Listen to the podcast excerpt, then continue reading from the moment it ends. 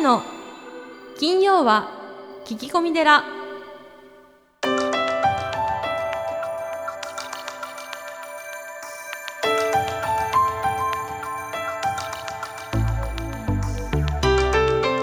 ようこそ架空のテラスタジオよりお送りする長谷の金曜は聞き込み寺ナビゲーターの南雲もぐなです。群馬県太田市は随願寺住職であられる長谷さん今日もよろしくお願いいたします、はい、よろしくお願いします。えーポッドキャストネーム夏美さんからのお便りです。長谷さんこんにちは。こんにちは。私心から好きになれる人ができました。こんな感じは初めてです。だけど彼は妻と子供がいるようです。こんな時好きな気持ちを伝えても良いのでしょうか。変な質問でごめんなさい。というですね。うん、ことですね。うん、夏美さん南雲もぐなさんはどうですか？僕に振りますか。はい。まあどうなんですかね。まあ好きになる気持ちは止められないですよね。ああ、まあ、自分のことだからね。ええ。うん。本当にその人が好きだと。うん、うん、で結果いろいろ知ってみるとうん、妻と子供がいたと、うん、まあ、なかなか生きづらいところではありますけどね、うん、うん、で結局伝えたところでうん、どうなるんだっていう話もありますからね。うん、だから彼のことを思うのであればいやなかなかどうですかこれ、いや、恋愛とかって。え障害があればあるほど燃えるじゃないですか。え 確かにまあドラマの映画でもまあ何事も、例えば彼女がすごい遠くに住んでるとか。ええ。あとね、ええ。あのーなんですか社会的にはちょっと許されない関係とか、はい。うん、そういう方がまあまあ仏教でいうと欲 執着っていうのは燃えるんだよね。あーなかなかねお坊さんの橋さんが言うとかなり僕受けるんですけど、うんうん、大体こう映画がそういうふうに作られてるじゃないですか。はいはいはい。ね、ええ。あのーうん。面白おかしく、ううん。んだからそれをこうええ。実際やってしまうと、え多分いろいろな、ええ。まあ痛みとか苦しみはうん伴うでしょうね。っていうのはまあ想像できる。想像できますね、はい、であのこの世の欲っていうものが、ええ。まあ、大体決まっていて、まあ、お金とはい。異性とうん。権力なんですよ。その3つにうん。主役できると、うん。はい。でそれ以上はまあよく血って言われるんですけどね。血統ですね。うん、天皇家の血とか、はえー何々家のあ、うん血族みたいな。血族。は、はい。でここにみんなこう凄まじいうん。欲とうん。まあ争いとかね、うん。奪い合いみたいなのがあるわけですよ。うん。これ楽しいんですよ。楽しいのか。うん、楽しいけど、うん。その見返りも大きいっていうところがあるから、うん。まあお坊さん的にはうん。やめといた方がいいよね。あ結果やっぱそこに落ち着いてよかったなと。うん、でも自分の人生だから、はい。あの夏美さんがあの、どうしてもっていう場合は、まあそうですね、ええそうですね。告白うはんいいんじゃないの？別に。ね。だからその結果ねどうなるのっていうところを考えるとだから進めていいのか進められないのかっていうところはちょっと悩むところではありますけどね、うん若いんでしょうねきっとね。若いんでしょうね。そうなんでしょうかうねん。まあ若さうん。ゆえみたいうん。な、はい。まあ、仏教の教えだとはい。周りの人を幸せにしないと自分も幸せになれないですよね。だから例えば他人を不幸にしてうん。長い目で見てそうなん自分の幸せってないそうそう。結局自分に返ってきますからね。そうそう。だからこう自分だけっていう狭い世界で考えていると、そうなんですよ、うん、自分とねその彼氏が幸せになればって思うけど、ん。長く広い目で見たうら、ん。あまりなんかこうよろしくないそうかなって思いますけど、ね、さっきね、うん。長谷さんが言ってたようにこう一時のこの高揚感とかうん。障害があることによって燃えるっていうのがありますけど、うん。本当にこれはなんか一時的なもので、うん。っていう気がしちゃうんですよねどうしても。うん。意外とこう達成しちゃうと、うん。なんかこううん。意気消沈しちゃうみたいな、ね。そう。だからねやめといた方がいいのかなって気はしますね。うん。なんかじ人生って長いから、うん。もっとこうなんですかね残り火みたいに、うん。こう毎日ポツポツ燃えてる方が、うん。あの平和なんだけどね、残り火みたいに。なかなか面白いこと言いますね。うん。まあだけどね本当に先ほど夏美さん若いと思うんであのねなんかもうちょっと別の方でもねいいのかなって気がしますので、まあそうですね。はい。はい。まあどんなええ。ね方かはこうええ。詳細はわからないので。そう詳細がわからないんでね、はい。なかなかちょっと想像の範囲を超えないのですが、まあご自分で決められるしかないと思うんですが、はい。うん。まあやめといた方が平和じゃないかな。うん。ということで、えー人生の先輩長谷さん、え。えそうおっしゃっておりますので、はい。私も賛同しておりますので。あそうなの？まあだけどね夏美さんみたいな若い子にね告白されたらちょっとドキドキしちゃいますけどね。ああ、はい。そうかな。えはい。されたいな。何を言ってるんだ。ということで。ハスさん今日もよろしくお願いしますはい、ね、よろしくお願いします。えで今月のゲストをお伝えします。社会福祉法人物支援理事長の大谷良生さんです。長谷さんスタンバイの方よろしくお願いいたします、はい、よろしくお願いします。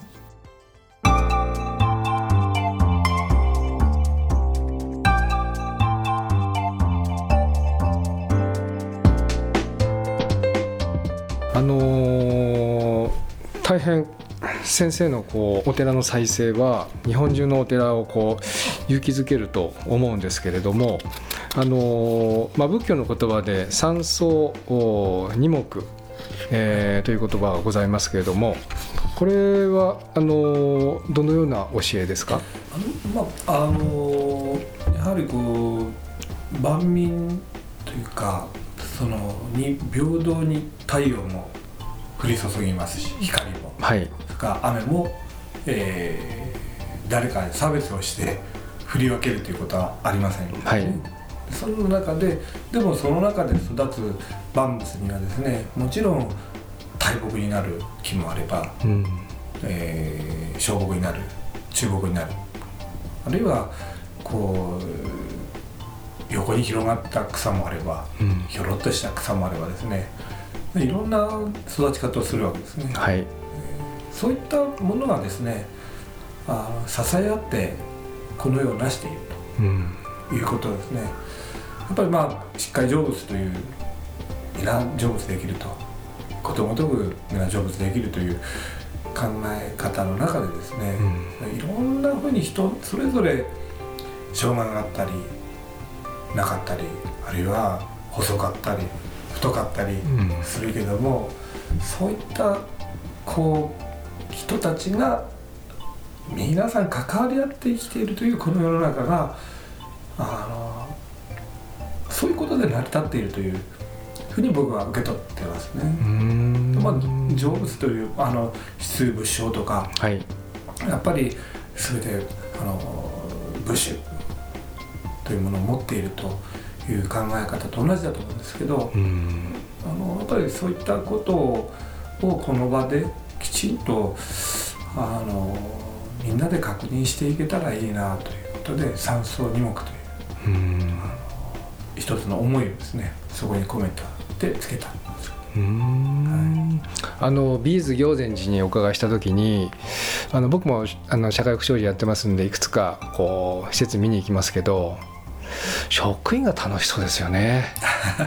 まあもちろん来てるおじいちゃんおばあちゃん楽しそうなんですが職員が楽しそうに働いていたのでなんだこれはって思ったんですけどもそれはいかがですあかの僕はやっぱりその例えば福祉を受けるはい。側と、そう提供する側という分かれ方になった段階であのあなたは福祉を受ける人だよってなるとうん。やっぱりエネルギーを失っていくと思うんですね。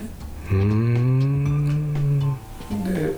でやっぱり人はどういう関係性であっても、はいそれぞれ職員が元気だというのは多分実を言うとその地域の人たちが元気であればそのエネルギーをもらっているという可能性が高い。うんそうですね。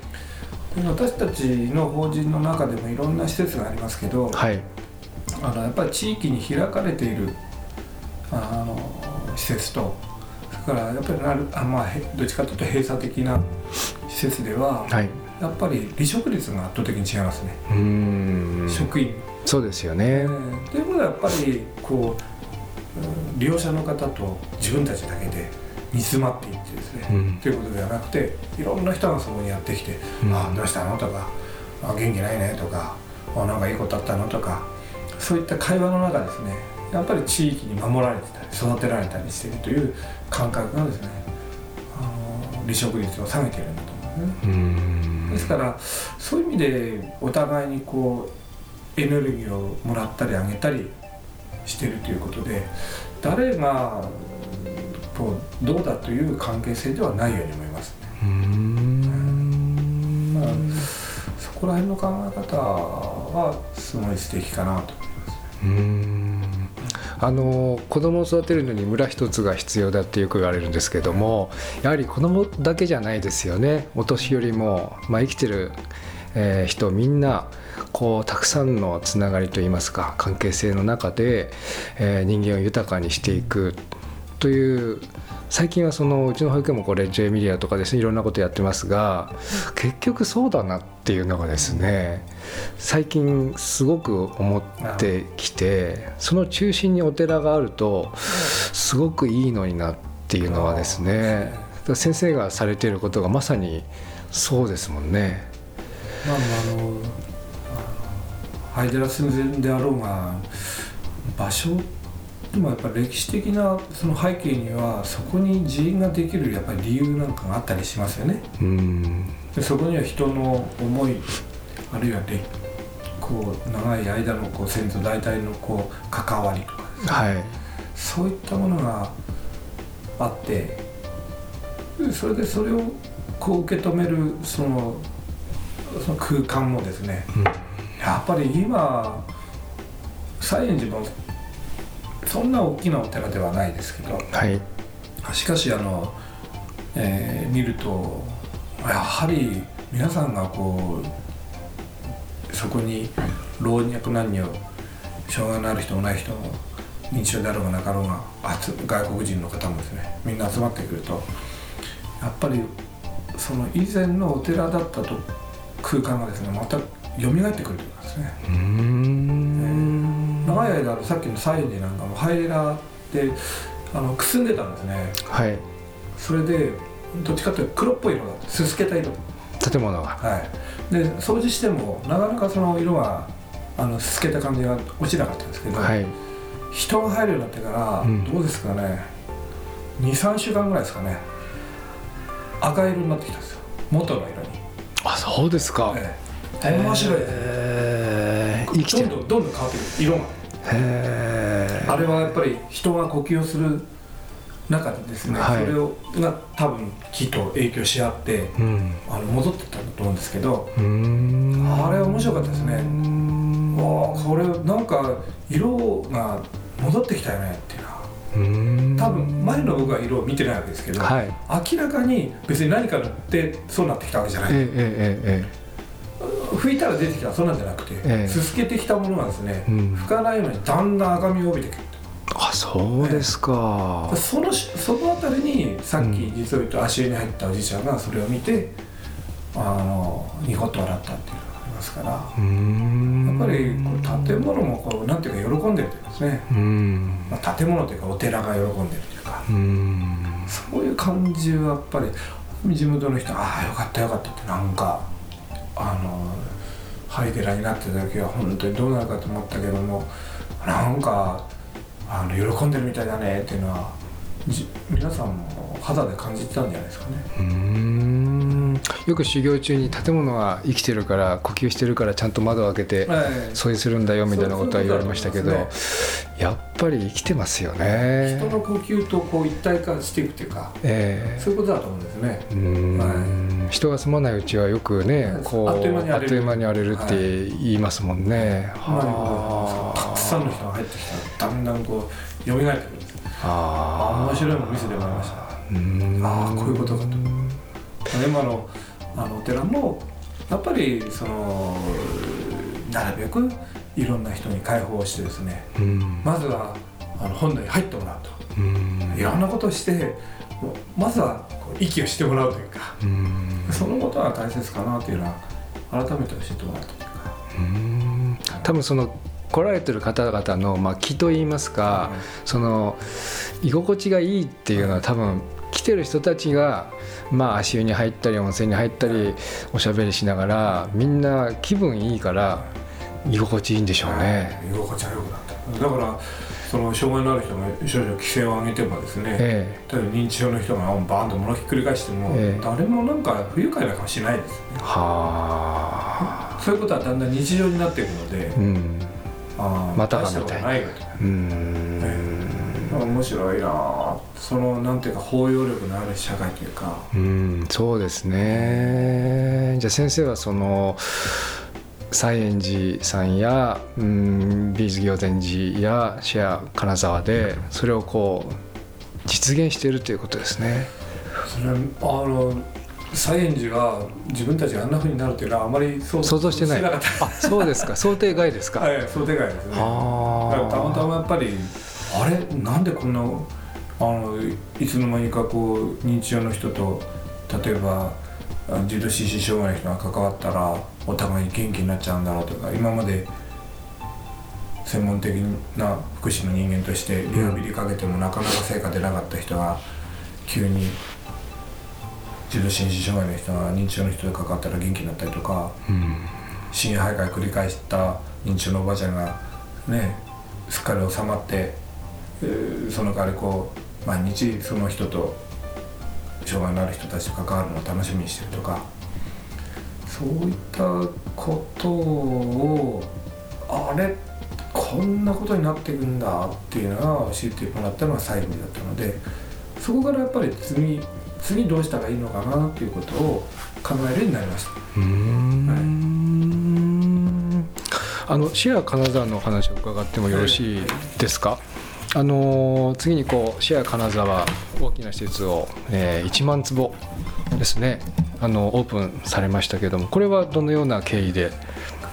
あのまああのー元国立若松病院という、はい。あのー肺結核のサナトリウムだったところですね。あそうですか。空いてまして、はい。えーそこをなんとか町の真ん中にあるのであのなんとかこう空き地としていてもやっぱり気持ちが悪いということでなんとか利用できないかという話がありました。でただあの私たちはサイエンジをやってこうああいうごちゃ混ぜを作れるって言ってもハイデラなんてレアケースだよねと言われたんですよね。うん。珍しいと、ええ。なかなかじゃあハイデラ探せって言ったって そんな簡単になるもんじゃないと、うん。それを譲り受けたりあのりあの利活用できるということはうん。そんなに難しいなと。そしたらいやじゃあゼロからやったらどうなるんだろうと。あの何もないところからそういうことできるかなと。うん。いう話を考えた時にたまたまそのああいう土地があるという。はい。じゃあ今度はあのちょうど私が育った児童施設がですねあの老朽化してたんですね。うん。ただどこかに、えっと移転する場所を探さなくてはいけないということでじゃあ障害のある子どもたちも従来の入所施設のようなものではなくて高齢者とか僕はやっぱりその障害のある子どもの入所施設で育ちましたのでうん。そのな関わりの中にはあまり高齢者とか若者とかと接するというような環境はなかった。はい。ですから自分の入所施設経験からしてもやっぱり子どもたちにはいろんな世代の人たちと関われるような環境を今度はあの入所施設を作る時には必ず提供したいとうんいうふうに思ってましたのでうん。じゃあやっぱりごちゃ混ぜだとうんその菜園寺であこういう子どもたちもいろんな人と関わることで人に元気をプレゼントしたりもらったりということになるんだったら、ここには高齢者やあるいは学生さんやいろんな人が住んだり出入りしたりすることによってあのやれないかでも今度は更地の中からやれればこれは実証できるんじゃないかと。いうことで、ちょっと無理しましたけど、うん。やってみましうん。でもすごいですよね。あのアルパカがいたり あのもう一つの村ですよね。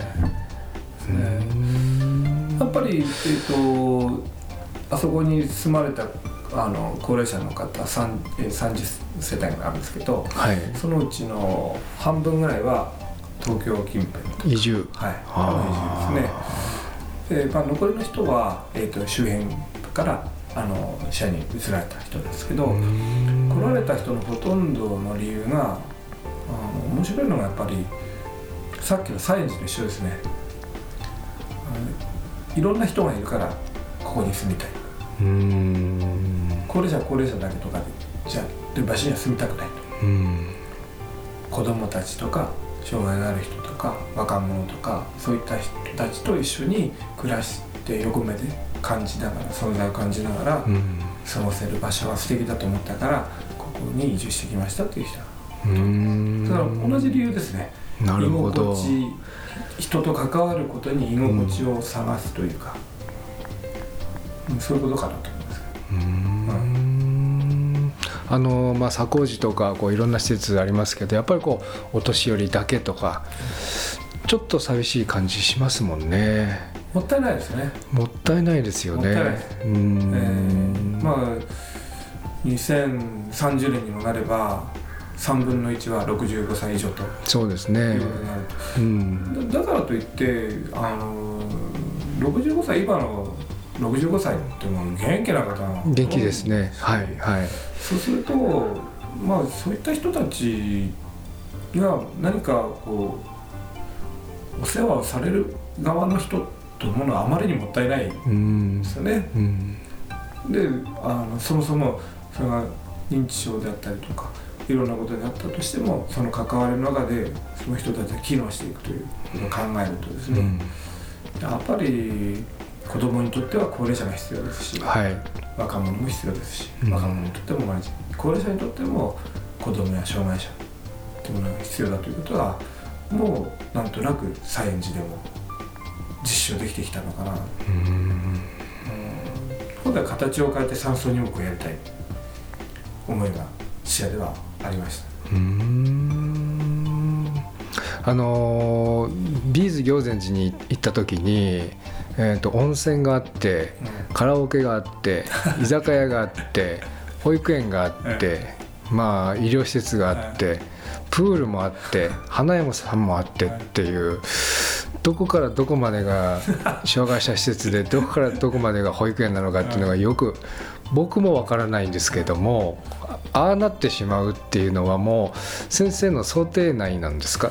あもうなんていうかえーこうサイエン寺視野金沢を超えて今、はい。あの行善寺になっまあ、やっぱりもう地元の人たちといろんなことを相談してどんなふうなものが必要かということはみんなで相談しながら決めるというのはもうあの全てどこも同じ住民主体でやってきました。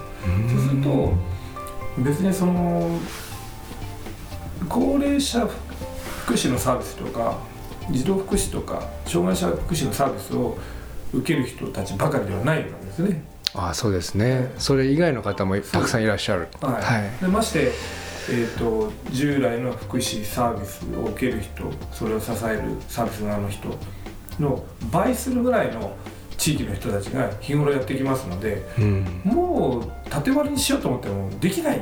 できないですよね。できない。です誰がどれだかわかわ全然わからない。ですよね。はい、だからその中にやっぱりこういつの間にか化学反応が起こっていくということになっているのでもう僕らには制御できないし、まあ、そういったことを制御するべきではないな、ああ制御するべきではない、はい、コントロールしてしまうっていったのがやっぱり縦割りだったと思うんですね。うん。高齢者はここにいるんだと。そうですね。障害者はここにいるんだと、うん。それやってしまったらバラバラになっちゃったわけですから、うんその間の垣根みたいなものをスッと取ってみると案外みんな元気になってきそうなんですよね、うちも保育園があって学童があってまあ、最初はもう同じ建物でやったんですけどやっぱり両方あの影響するんですね。お兄ちゃんとでお姉ちゃんになったりとかそうです。面倒見たりとかそうです。お兄ちゃんとお姉ちゃんに憧れたりとかええ。いろんな影響が出ますよね。出ます。ん。だからこうもっと一緒にした方がいいかなって今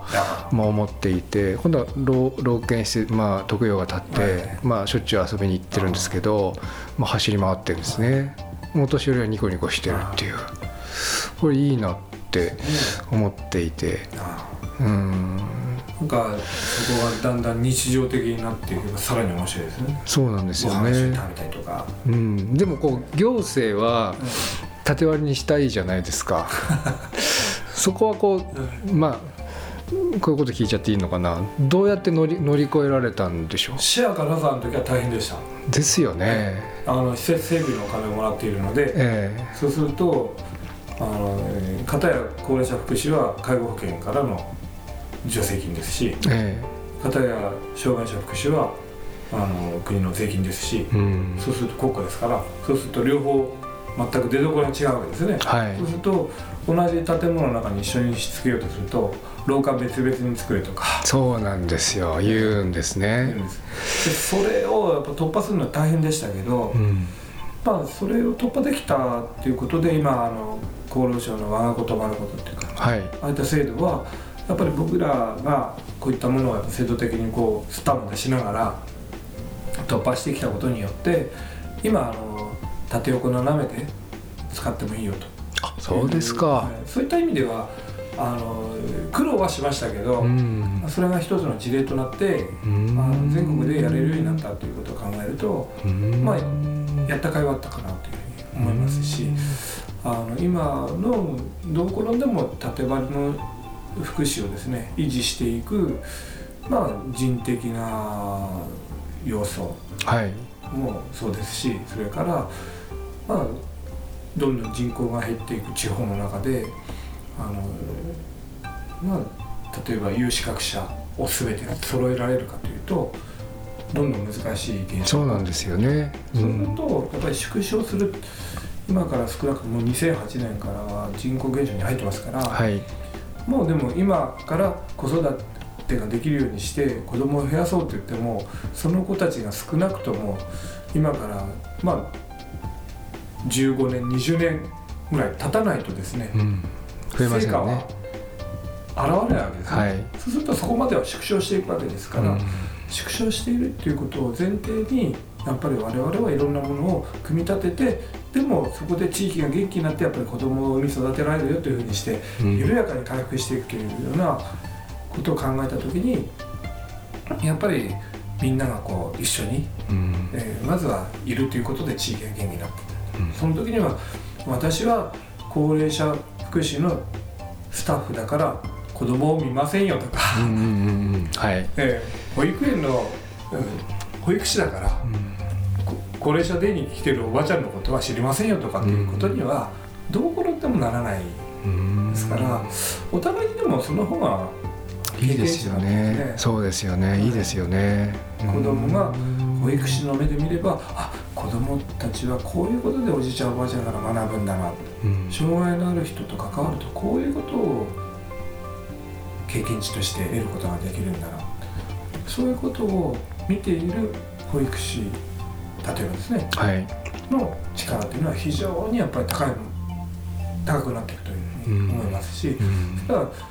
あの高齢者型の福祉のメンバーも同じだと思いますようね。ん。お互いにやっぱりたなんですかね高め合うというごちゃ混ぜにすることによってみんな高め合っていくという効果があると思いますようね。んそうですよね。あの先生にあの紹介していただいた本でえー半径1 6キロ以内ですか。幸せを感じる人がいると、その周りの人も幸せを感じると、はいあれはちょっと目から鱗でしたね。あのタイム誌で世界に最も影響のある100人に選ばれたニコラス・エクリスタキスはい。先生ですね。はい。いあのアメリカの研究ですから1マイル圏内うん。1 6キロ範疇で誰かが幸せだっていうとその近い人は15%ぐらいが幸せになってうん。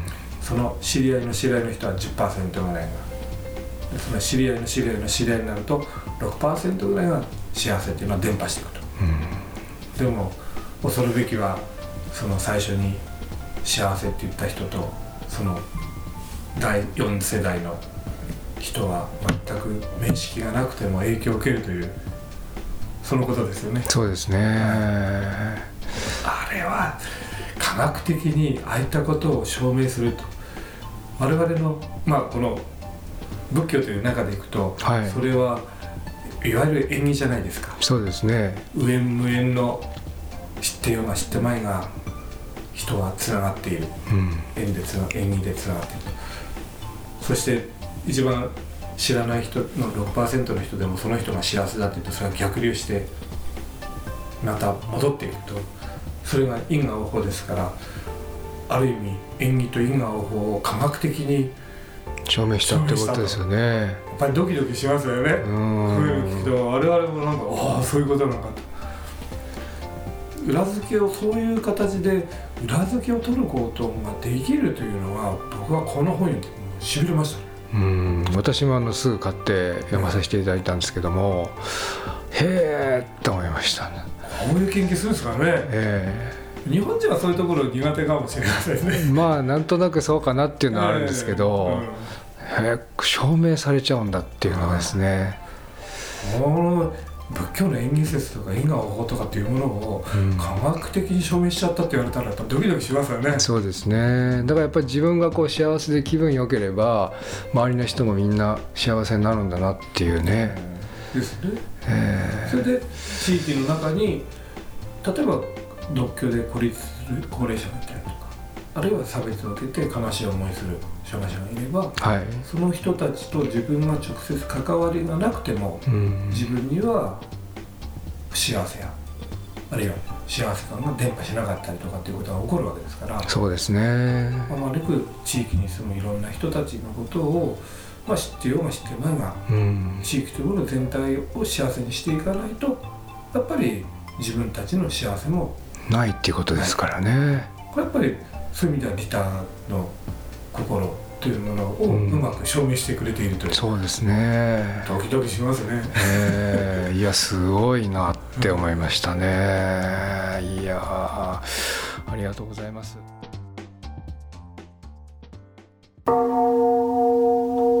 ずずず随願寺。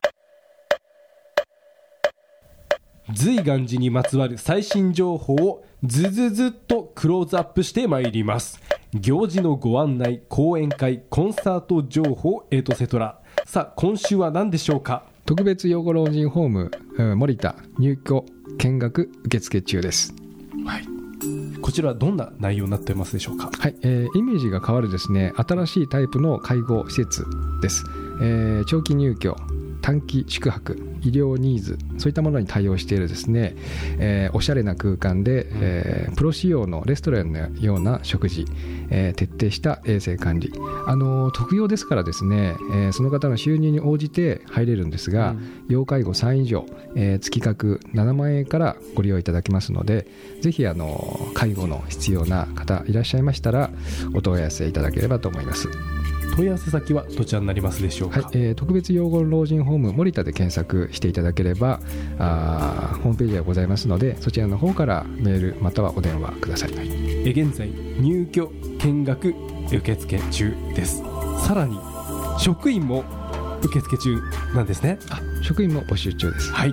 ぜひチェックしてみてください。以上ズズズ随願寺でした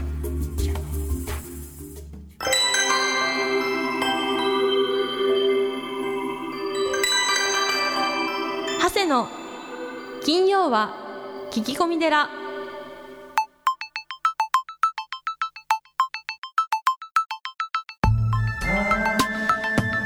長谷の金曜は聞き込み寺いかがでしたか？この番組ではリスナーの皆様からお悩み相談メールを募集しています。メッセージは随願寺のホームページからお悩み相談メニューをクリックしてください。お便りを採用された方には長谷の著書お坊さんが教える悟り入門をもれなくプレゼントまた講演会法話会のご依頼もこちらから www. 随願寺 .com www. 随願寺 .com これまでの講演会ライブの模様もホームページから有料でダウンロードできますのでぜひチェックしてみてくださいねそれではまた次回も未知なるテラスタジオでお会いしましょう。合唱。